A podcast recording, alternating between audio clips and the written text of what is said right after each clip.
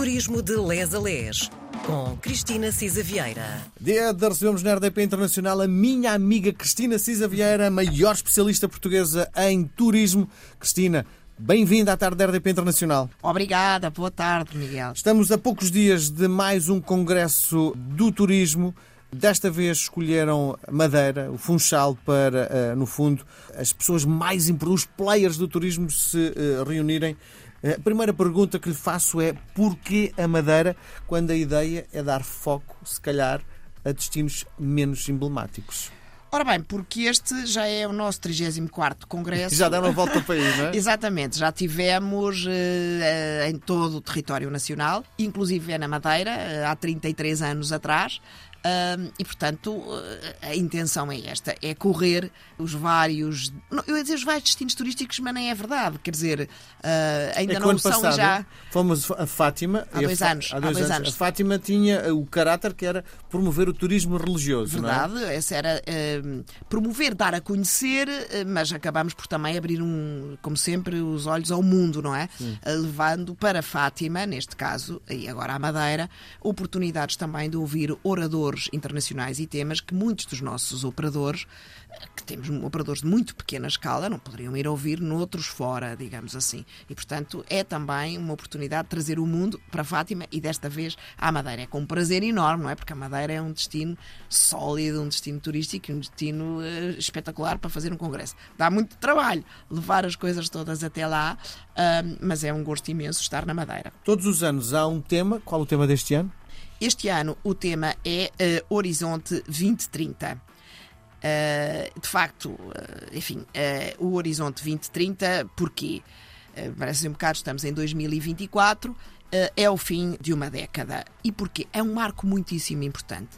No programa da União Europeia do Fit for 55, diz-se que esta é a década do uh, make or break. É uma década decisiva do ponto de vista do combate às alterações climáticas. A intenção do Fit for 55 ou do uh, Objetivo 55 diz que uh, é o objetivo da União Europeia reduzir a 55% as emissões líquidas de gases com efeito de estufa até 2030, para sermos, de facto, o primeiro eh, país até 2050 totalmente livre das emissões de Turismo de, de, de carbono turismo e indústria, a Europa sustentável. É também 2030 uma meta interessante porque é o número mágico da Agenda 2030 das Nações Unidas, que envolve os 17 Objetivos de Desenvolvimento Sustentável, eh, como plano internacional para o desenvolvimento realmente sustentável, económico, ambiental e social, eh, considerando ainda os domínios da paz, segurança, etc, etc. De facto, o nosso Congresso está totalmente orientado para a sustentabilidade, para esta década de make it or break it, eh, para demonstrar algo muitíssimo importante.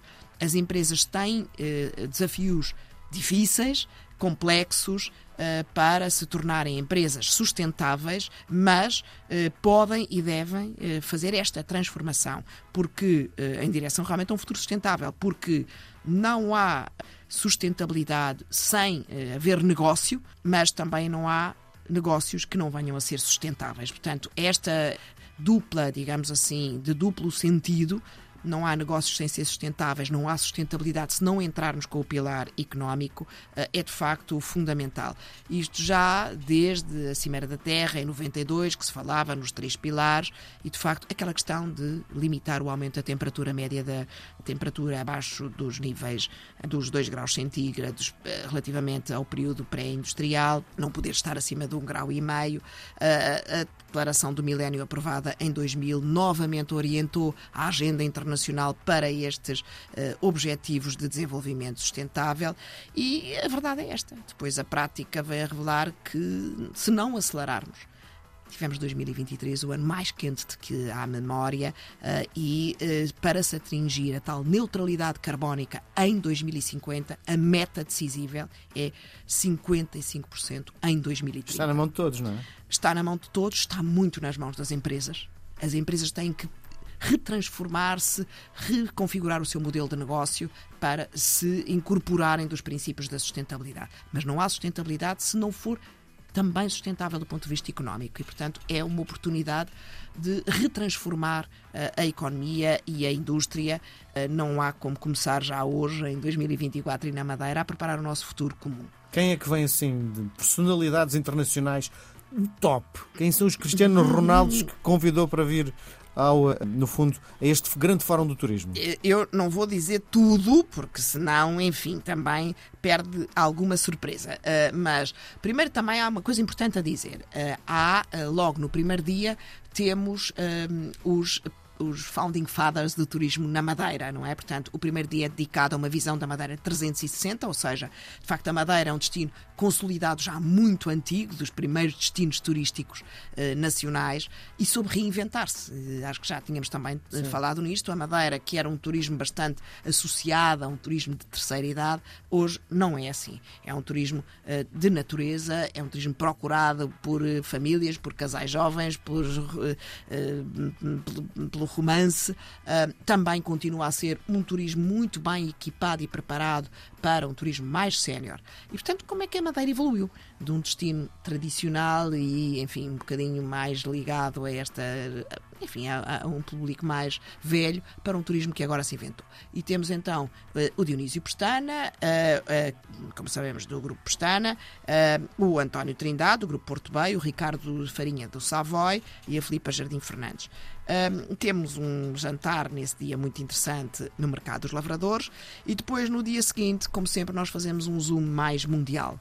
Abrimos com o António Vitorino. Uh, este primeiro, este primeiro painel, temos uma grande jornalista connosco, a Maria João Avilés, uh, e depois vamos abrir Uh, no dia seguinte, dia 22, com uh, o António Vitorino, porque o António Vitorino, além de ter sido comissário europeu, foi ex-diretor-geral uh, para as migrações e a nova ordem global e mundial vai ser um debate com uma conversa vá, uh, conduzida pela Maria Flor Pedroso e uma visão de facto para o alargamento da União Europeia, para os desafios das eleições que este ano vai haver, em 2024, eleições não só em Portugal, mas europeias e nos Estados Unidos. E, portanto, a nova ordem global vai ficar muito marcada por aquilo que vai acontecer este ano. E vamos ter depois vários oradores internacionais e nacionais, uns falando sobre a sustentabilidade e criação de valor, eh, marketing e branding, eh, experiências únicas no food and beverage, a nova arquitetura e design, a gestão hoteleira na era digital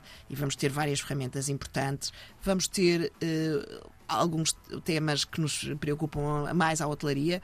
O dilema das reservas diretas versus booking, como é que eu invisto para captar e reter talento, com a própria representante da booking e com quem sabe desta outra área. A aviação, uh, global, como é que nos vamos preparar para uma aviação. Aeroportos? Vai falar de aeroportos? Mais do que aeroportos, vamos falar da indústria aérea. Uhum. Uh, há um bocadinho esta ligação ao flight shame, há, há também uh, ao impacto grande que tem a indústria aérea, ao novo uh, jet fuel, a como é que são os combustíveis mais sustentáveis, como é que lidamos com este equilíbrio de aeroportos em centros de cidade, enfim. Uh, e é temos... porque a questão do aeroporto não é um pormenor, é um por maior. É um porque... por maior gente. Porque uh, pode afetar definitivamente a imagem que se tem de um determinado destino se a experiência. Eu acho que o aeroporto seria Vlad Entrou, chegou, bora, siga. Pois, como se fosse um autocarro, como pois, se fosse um autocarro. Se nós tivermos essa capacidade de olhar para o aeroporto como se fosse um autocarro ou um metro, não é? Uh, será muito mais, a experiência será tranquila, não é? Agora, quando há carga, horas imensas de espera, bagagem que desaparece, isso pode estragar efetivamente a experiência que é foi verdade. tão enriquecedora num determinado é destino. É verdade, e depois os hoteleiros é que se queixam porque dizem que chegam com o cliente todo pelos cabelos com estes, essa má experiência. Adorava continuar a conversar consigo, mas não temos tempo. Temos muito mais para dizer, mas Isso. olha, ficamos por aqui. Isso. Beijo grande, bom Beijinho, congresso. Obrigada.